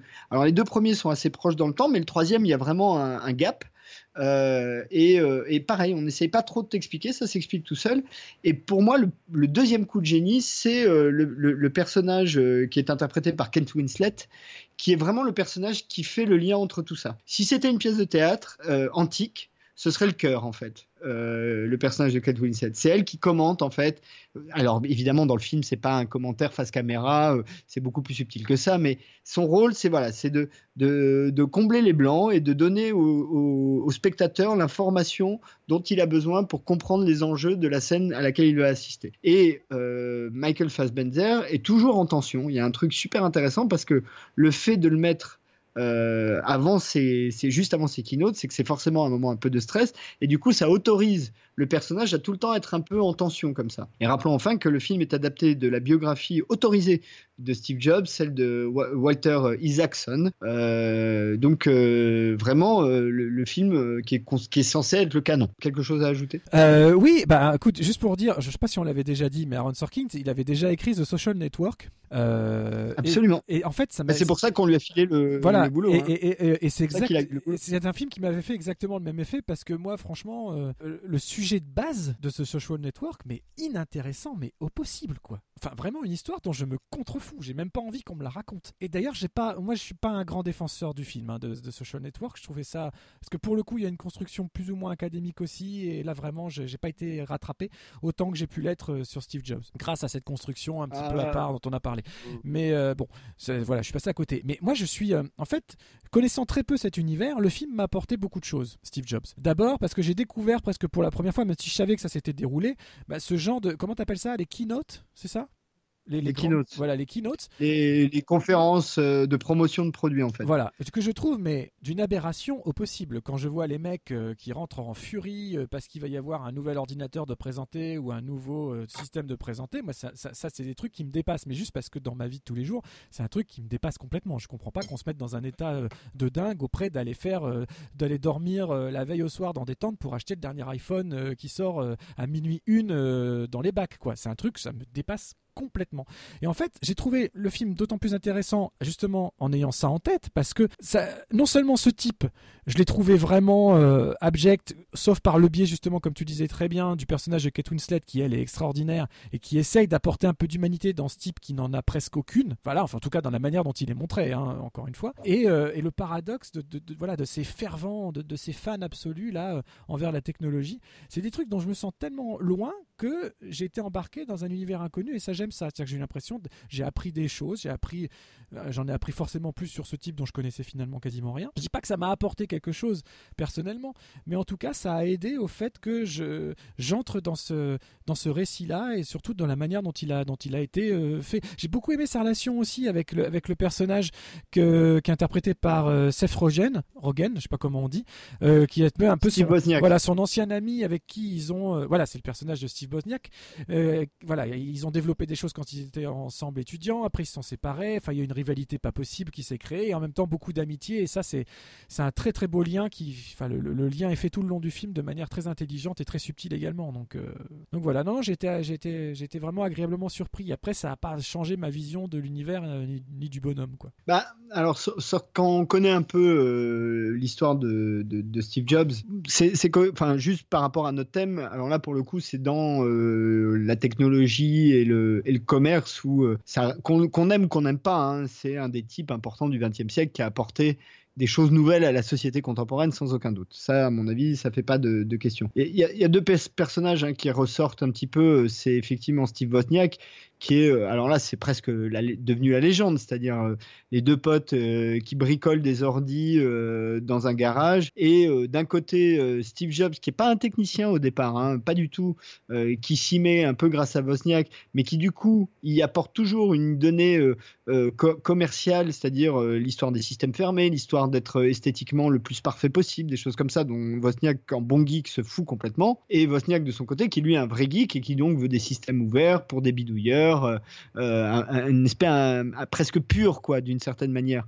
C'est euh, c'est les, les puristes contre les grands publicistes, d'une certaine manière. C'est ça le, conflit entre les deux, un, plus ou moins, hein, je, résume volontairement. Et John Scully, John Scully qui ici est interprété par Jeff Daniels. Rappelons que Jeff Daniels c'était le rôle principal de la série The Newsroom intégralement écrite par euh, Aaron Sorkin, donc il y a un lien entre les deux, euh, et euh, qui est le, lui pour le coup le type qui a renversé Steve Jobs et qui l'a fait virer. C'était une histoire assez assez assez connue. hein, c'est Steve Jobs qui l'a fait venir et Scully qui a fait sortir Steve Jobs de Apple pour qu'il le rappelle quelques années plus tard après tout un tas de déboires. Enfin ça c'est l'histoire. Et, là pour le coup effectivement les, les- les rôles sont bien interprétés dans le film. L'intelligence de Sorkin par rapport au à la précédente bio, précédent biopic sur Steve Jobs, c'est que il a, il a éliminé toutes les scories en fait.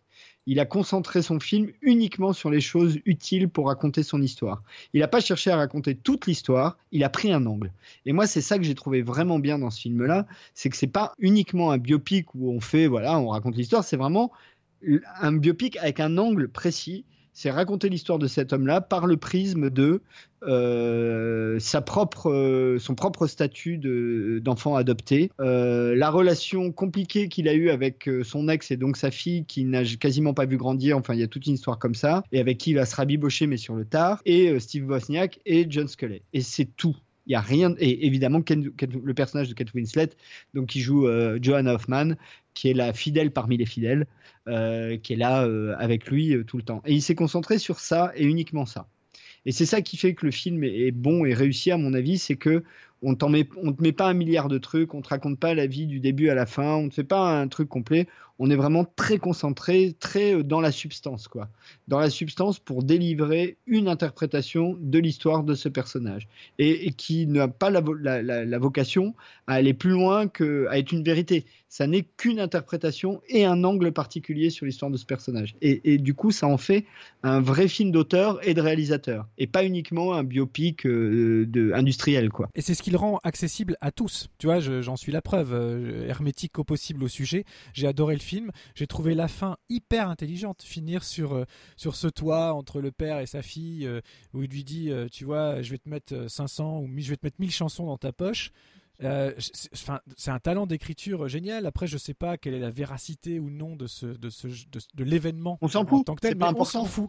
C'est encore une fois exactement, on s'en fout. C'est une très belle fin, c'est super bien écrit. Et encore une fois, c'est un peu comme pour Barry dont on parlait au début d'émission, ça parle au, au spectateur qui sait lui que l'iPod va exister, on en a tous eu, voilà, qu'aujourd'hui c'est même plus des iPods, ou, voilà, que même dans nos téléphones ou dans n'importe quel petit appareil ou même en voiture, on peut balader nos, voilà, des centaines voire des milliers de morceaux euh, dans la poche. Et ben oui, c'est même si le type en lui-même ne m'intéresse pas, la technologie est incroyable et c'est toujours génial de savoir que ça sort d'un cerveau euh, en particulier et qu'il y a toujours un contexte historique particulier. Et en cela, le film est très réussi. Après, qu'il extrapole, qu'il extrapole pas, ben, comme tu viens de le dire, on s'en fout. C'est un film que j'ai trouvé vraiment, vraiment excellent et très, très intelligent. Donc rien que pour ça, euh, finalement, peu importe le sujet raconté, ça prouve que la forme et l'écriture parfois vont au-delà, vraiment au-delà du fond des personnages eux-mêmes, quoi. Parce que là, euh, le film tient, à mon sens, essentiellement là-dessus. Alors, je n'ai pas l'élément de comparaison parce que, encore une fois, comme je me foutais un peu de cette histoire, j'ai pas vu le film Jobs avec Ashton Kutcher. J'ai pas vu ça. Je pense que je l'aimerais beaucoup moins parce que de ce que j'en ai compris, il est beaucoup plus linéaire. Ah, il est beaucoup plus classique euh, en termes de biopic. Euh, euh, après, moi, je suis pas complètement dur avec la, composition d'Ashton Kutcher, qui lui a été chercher des choses même physiques, hein, la démarche, des- la tenue du corps. euh, il, a, fait vraiment un truc à la Actor Studio. Alors après, on aime, on n'aime pas, on peut trouver ça chiant, mais il a fait le job, quoi. Ce que ne fait pas du tout Michael Fassbender. Fassbe- Fassbender est dans une interprétation, c'est presque plus à l'européenne d'une certaine manière, et ça sera logique. C'est que Michael Fassbender est dans une interprétation de l'histoire. Il n'est pas dans une incarnation du, du, pur euh, et simple du même du corps en fait. Euh, Ce qui va dans le sens, de- ce qui va très, dans le sens du script d'ailleurs. Ce qui va exactement dans le sens du script. Absolument, absolument. Et, euh, et puis, bah, il y a une vraie intelligence de script, mais ça, c'est le talent de Sorkin, c'est qu'il il fait que des personnages intelligents, il sait pas faire des personnages bêtes. Donc, c'est quand même. Et, et je trouve que c'est bien pour le spectateur, c'est-à-dire qu'on prend pas le spectateur pour un con, on lui donne du contenu. Et puis, ça a dû être un gros travail d'acting, puisque euh, lors du dernier festival télé, j'avais interviewé Marcia Gay Harden, qui avait joué dans The Newsroom. Alors, elle venait pas pour ça, elle venait pour une autre série, mais du coup, je vais quand même poser la question de, de The Newsroom et du travail avec Sorkin en lui demandant, et en gros, elle m'avait répondu, c'est militaire, quoi. Tu changes pas une virgule. Euh, Enfin, vraiment, c'est d'une précision extrême. Le mec est euh, complètement fou furieux. Il veut pas, s'il a écrit une chose d'une certaine façon, faut se bagarrer dur pour changer ne serait-ce qu'une virgule. Donc, euh, Pas et ça éton- m'étonne pas. Pas étonnant qu'ils soient Hein. intéressés à Steve Jobs, du coup. C'est assez, ça a l'air assez Oui, similaire oui, il y a- relation de travail avec Ben, ses je, je- je pense que collaborateurs. le, le- le- le- quand tu vois Fassbender dans Steve Jobs, à mon avis, tu peux voir un peu de Sorkin aussi. Hmm, absolument. Euh, Il y a quelque chose de cet ordre-là, au même titre que dans tous ces personnages. hein. C'était déjà le cas euh, dans euh, le personnage de Je- Jeff Daniels dans The Newsroom. Tu as du Sorkin. D'ailleurs, il a même fait, enfin, il a même pris un mec blond alors que lui-même est blond. Enfin, il y a même des, des, des trucs un peu physiques comme ça. bon, non, non, là-dessus, ça m'étonne pas du tout. On arrive au bout de notre thème et puis on est un peu long déjà, je crois. Oui, mais on s'en fout maintenant, on a dit. On s'en fout. Qu'est-ce que on peut rajouter? Moi, je crois, j'ai pas grand-chose à dire. Euh, j'ai- pas un grand souvenir de la musique de Daniel Pemberton sur ce film-là. Non, mais Euh, elle m'a comme- pas plus marqué que ça. Non, mais faut- comme tu l'as dit très bien au tout début, c'est un peu euh, écrit comme une pièce de théâtre. Donc, par définition, c'est extrêmement bavard. C'est un film qui parle tout le temps. Il y a très très peu de place pour la musique. Donc, il y a, non, il y a absolument rien de mémorable. euh, Quelques teintes en sourdine, mais, mais c'est tout. hein. C'est comme tu dis, on est, on, on est au théâtre, quoi. Ça parle tout le temps, donc il n'y a pas de place pour ça. Après, voilà, pour finir sur le thème, pour conclure, euh, en fait, l'art du biopic, et c'est vraiment l'art du biopic, c'est qu'avant d'avoir envie de raconter l'histoire de quelqu'un, faut trouver le meilleur, le meilleur angle possible. Alors ça peut être scénaristique, ça peut être artistique, ça peut être tout ce qu'on veut, mais en tout cas, je pense qu'on peut pas juste. C'est ce qui différencie le, biopic intelligent et savoureux, justement à la, comme celui dont on vient de parler, comme, comme Steve Jobs, euh, à la différence de des, des- des centaines de biopics qu'on peut avoir en téléfilm, euh, en version 1h30 ou 3 heures. Voilà, on vous raconte l'histoire Il y a eu, par exemple, il y a eu un téléfilm sur la jeunesse de J.K. Rowling qui était sorti en Angleterre. Moi, je l'ai regardé, c'était euh, franchement assez inintéressant parce que tu sens que c'est complètement édulcoré, qu'ils essayent de faire des ramifications au monde d'Harry Potter alors que ça sert à rien parce qu'au moment où, l'histoire se passe, elle l'a même pas encore en tête. Enfin bref, il y a toute une vague énorme depuis, depuis que la télévision existe. On a raconté ce genre d'histoire et finalement, pour le coup, les meilleurs biopics là sont au cinéma quand ils sont euh, dans les mains de gens qui vont au-delà de, l'homme dont ils veulent raconter le parcours ou, ou en tout cas un, instant du parcours. C'est ça qui rend la, chose belle quoi. Et encore une fois, même si je me répète, tant pis, c'est ma conclusion. euh, Steve Jobs, même sur quelqu'un qui n'intéresse pas potentiellement le spectateur, et ben en, racontant bien une histoire, en racontant de manière intelligente et surprenante, et ben on peut embarquer même les plus hermétiques. Ça a été mon cas et, et voilà. Alors que bizarrement, des trois films, c'est celui qui a le moins bien marché. Mais c'est pas bizarrement. Étonnant. hein. C'est pas bizarrement parce que c'est c'est- c'est- c'est un film. Euh, c'est un film un peu exigeant. C'est pas le film euh, que tu te mets pour te détendre. Euh, Encore une fois, les, deux, premiers avaient une forme assez académique, pouvaient parler à, quand même plus grand monde. Maintenant, L'ombre de Marie a pas marché non plus, mais pour, d'autres raisons. Euh, juste une question de popularité et puis d'un peu de bashing excessif du studio depuis une dizaine d'années. Mais bon, c'est comme ça, on en a déjà parlé, je vais pas revenir dessus. Euh, mais dès que c'est un petit peu plus savoureux euh, en termes de construction, que c'est un peu plus compliqué, eh ben on s'adresse à un public de cinéphiles, vraiment. Et euh, oui, en général, les gens suivent moins parce que ils ont, ils ont, autre chose dans leur vie, ils n'ont pas envie forcément de se prendre la tête. C'est un film exigeant, Steve Jobs. Je pense que les gens d'ailleurs qui s'attendaient, qui sont très fans du monsieur et qui s'attendaient à une, à une réelle construction biographique ont peut-être même été déçus, eux de ce type de construction qui peut paraître un peu réducteur par rapport à, à toute une vie. Alors que moi, je trouve que en ces trois, en ces trois moments de vie, tout est dit. Mais euh, encore une fois, je connais pas assez. euh, Ah bah, c'est sûr, mais- que si on s'attend- si, si on s'attendait à avoir des grands dialogues autour euh, de tel système ou tel tel joujou technologique, c'est pas du tout l'enjeu. Hein. Mais alors vraiment pas du tout. En tout cas, ça s'adresse ça m'a plu. ça s'adresse vraiment pardon à des gens qui qui enfin même si vous vous intéressez pas aux ordinateurs ou à rien du tout euh, ou quoi que ce soit, vous pouvez voir Steve Jobs. C'est vraiment une histoire euh, humaine avant tout, euh, avant d'être euh, une histoire de de- de- de- d'ordinateur ou de technologie. hein. Bon, on va conclure sur notre euh, thème, je Absolument. pense. Absolument. Je pense qu'on a fait un bon tour. Hein, C'est un. Euh, euh, et on va parler d'une comédie musicale, je crois. Bah, histoire de faire le pont, oui, juste dire que. Ah bah écoute, tiens, allez, un- une petite chanson, on vous reprend tout de suite. Attends, parce que je sais le dire sans répéter. Supercalifragilisticexpialidocious. Ah, t'es trop fort. Supercalifragilisticexpialidocious. Even though the sound of it is something quite atrocious, if you say it loud enough, you'll always sound precocious. Supercalifragilisticexpialidocious.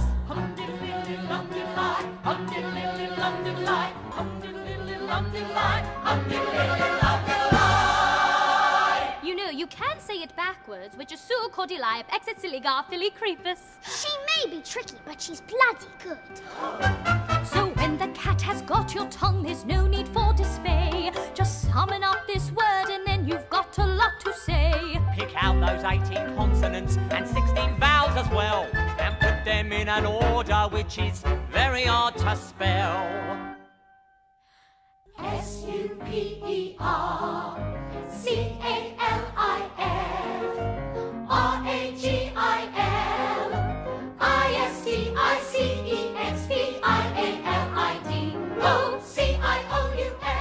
Et Eh oui, Mary Poppins.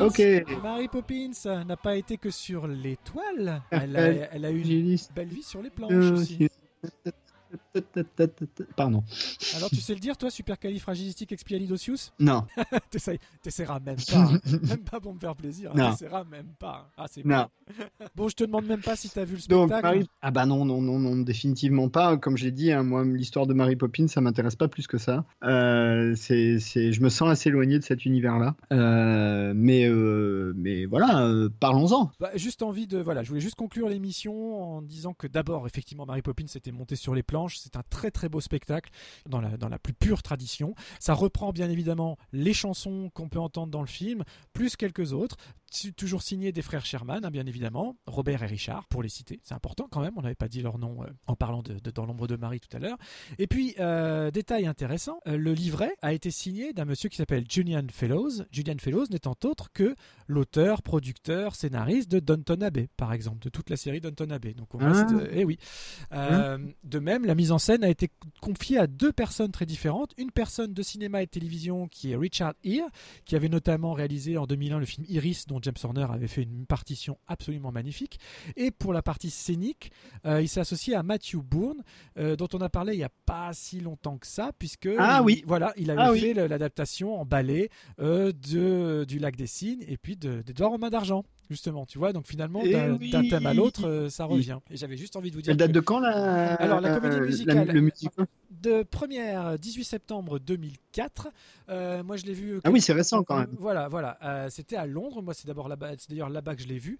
Et euh, il y a des prouesses visuelles. euh, voilà, c'est bourré de, c'est bourré de magie, euh, de, de, de tricks, comme on dit. Voilà. Mais tout ce qu'on voit dans le film est également reproduit sur scène. hein, le sac magique dont elle sort des lampes, euh, des chaises, tout ce qu'on veut. Et là, c'est une manière différente de voir le film. Et d'ailleurs, Disney s'est de plus en plus tourné vers ça, puisque depuis, enfin, même avant, on a vu donc l'adaptation du Roi Lion Julie Taymor pour faire le pont avec notre émission Vampire de la semaine dernière, euh, donc la compagne d'Eliot Goldenthal. Puis il y a eu La Belle et la Bête, euh, il y a eu Aladdin qui cartonne aussi à Broadway, qui est vachement bien, que j'ai vu aussi, qui est très très bon.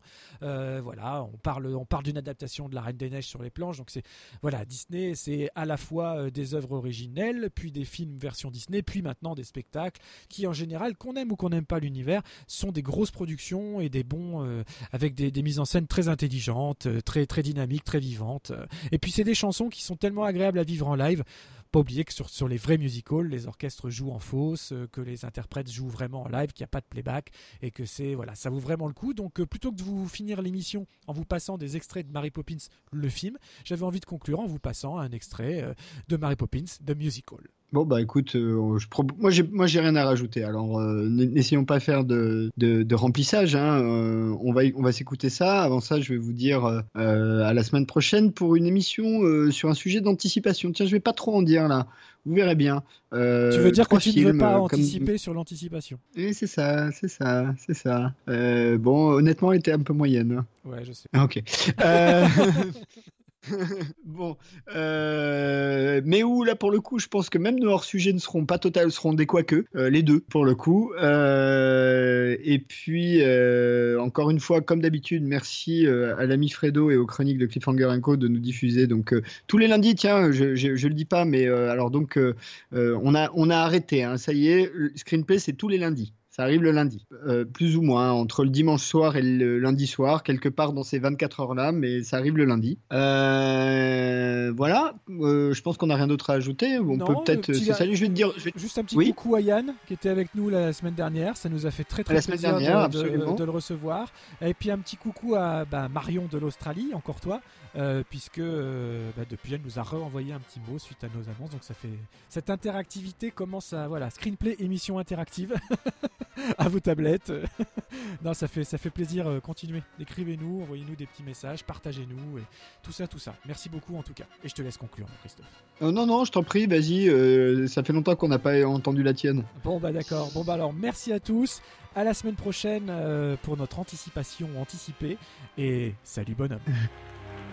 Winds in the east, there's a mist coming in, like something is brewing and about to begin. Can't put me finger on what lies in store, but I feel what's to happen, all happened before. Chim chimney, chim chim, chiree chim chim.